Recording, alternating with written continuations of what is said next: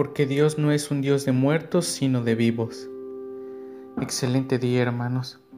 La palabra de hoy nos aclara que los muertos resucitan. Así es, hermanos. El día de la resurrección de los muertos, Dios nos habrá resucitado, dado que tenemos un Dios de vivos, pues para Él todos viven. De la misma manera hoy celebramos la presentación de la Santísima Virgen María, la gran mujer que hizo de su vida un sí sostenido para hacer la voluntad de Dios. El Evangelio de hoy, sábado 21 de noviembre del 2020, es de Lucas capítulo 20, versículos del 27 al 40.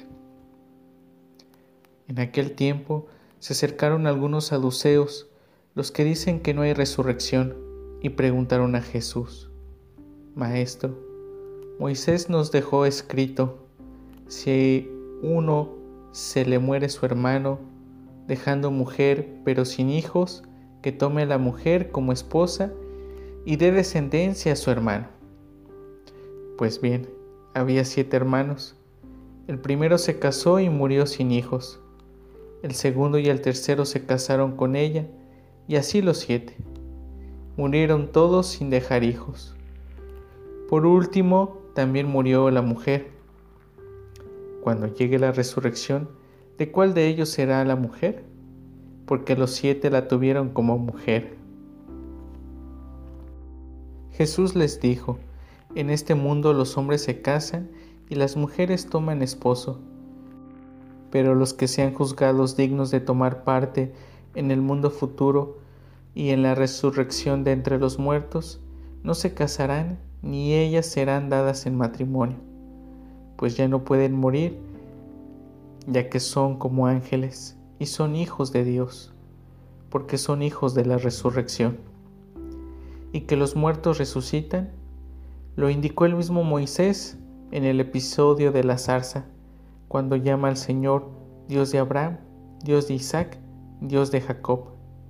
No es Dios de muertos, sino de vivos porque para él todos están vivos. Intervinieron unos escribas, bien dicho maestro.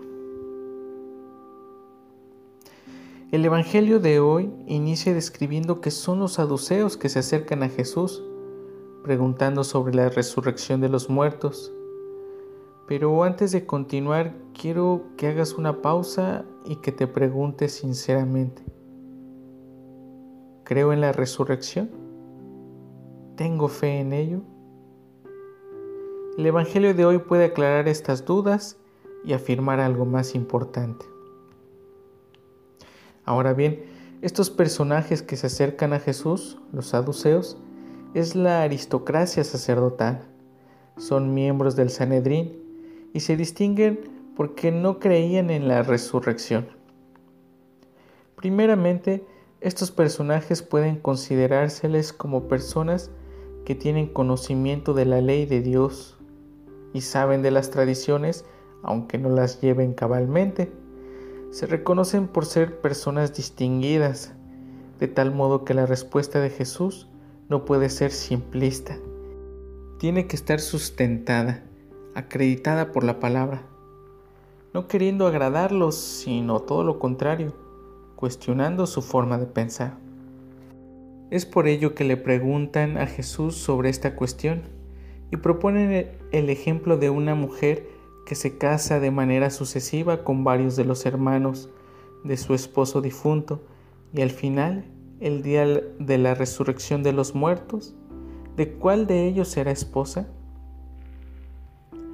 Jesús empieza con algunas aclaraciones, describiendo que la situación será distinta de lo que se puede vivir actualmente y afirma que ya no se casarán ni podrán ya morir, porque serán como los ángeles e hijos de Dios, pues Él los habrá resucitado. De esta manera la pregunta que plantean los saduceos queda totalmente desplazada con la afirmación de que todos seremos hijos e hijas de Dios y que ya no se casarán. Y continúa Jesús retomando un tema importante para los saduceos, el tema de la resurrección, dado que ellos no creían. Jesús contesta utilizando la autoridad de Moisés.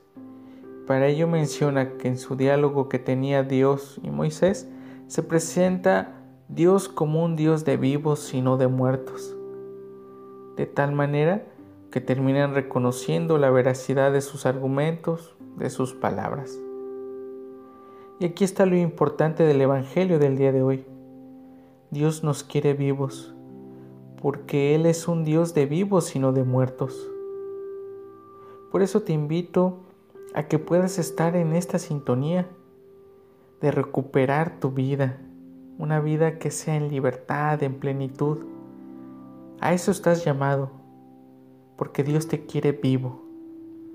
No sabremos muchas cosas del más allá, pero sabemos que la manera de vivir no es autopreservándonos, es decir, salvando nuestra propia vida, sino que es entregándola, donándola a cada instante, en cada oportunidad, en favor de nuestros hermanos, especialmente de los menos favorecidos. De tal manera que lo importante no es con cuál de ellos será su esposa o cómo va a ser la resurrección, sino cómo vivo el presente. Porque tarde o temprano nos llegará la muerte, es algo inevitable, pero la manera de vivir el presente muestra lo que realmente soy y por tanto requiere de un compromiso de amarme y de amar a mi prójimo.